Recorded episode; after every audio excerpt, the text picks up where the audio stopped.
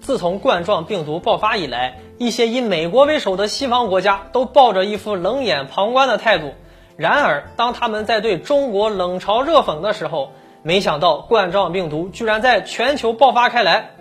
那些西方国家一直以来的盲目自信和莫名的乐观的态度，如今让他们尝到了病毒的苦头。以美国为首的一些西方大国，他们本以为国内的口罩等医疗物资储备充足，再加上先进的医疗体系，完全不需要担心。然而，当灾难真正降临的时候，他们才知道事情的严重性。目前，欧洲已经成为了冠状病毒的爆发重灾区。向来经济发达的西欧，包括德国、法国、意大利在内的多个发达国家，已经接连沦陷状态。尤其是意大利，其死亡人数已经高达一千人以上，确诊人数更是高达了一点五万人以上。要知道，这个国家的总人口才六千万人呢。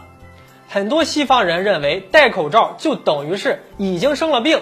健康的人根本不需要戴口罩，甚至现在很多年轻人都不愿意戴口罩。而且还对戴口罩的人投向歧视的目光。除了意大利，北美洲也成为了爆发的重灾区。虽然特朗普目前说是超过一千七百名病例被确诊，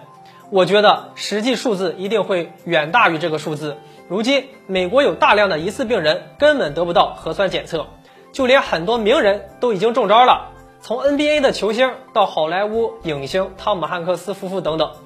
更何况老百姓呢？而且，美国现在超市出现了抢购热潮，大家不仅囤吃的，还要囤枪，真是可怕。美国的头号小弟加拿大，他们的总理夫人也已经确诊感染了新型冠状病毒，国内确诊人数已经达到了数百人。之前，加拿大国内的 N95 口罩总储备量只剩不到一个亿，而且已经有四千五百万个口罩还处于过期状态，不能够继续使用。而目前中国的口罩订单已经处于满负荷状态，我们肯定不能特意给他们再新开一条生产线。加拿大方面在俄罗斯发现了一家可以下订单的厂家，然而有消息称，克里姆林宫下令取消了加拿大的订单。如今，加拿大向美方抱怨，后悔当初不该得罪俄罗斯，而加拿大近年来也跟着美国没少得罪中国。华为事件至今仍未解决。而疫情面前，往日的美国大哥如今自身难保，估计加拿大只能自求多福了。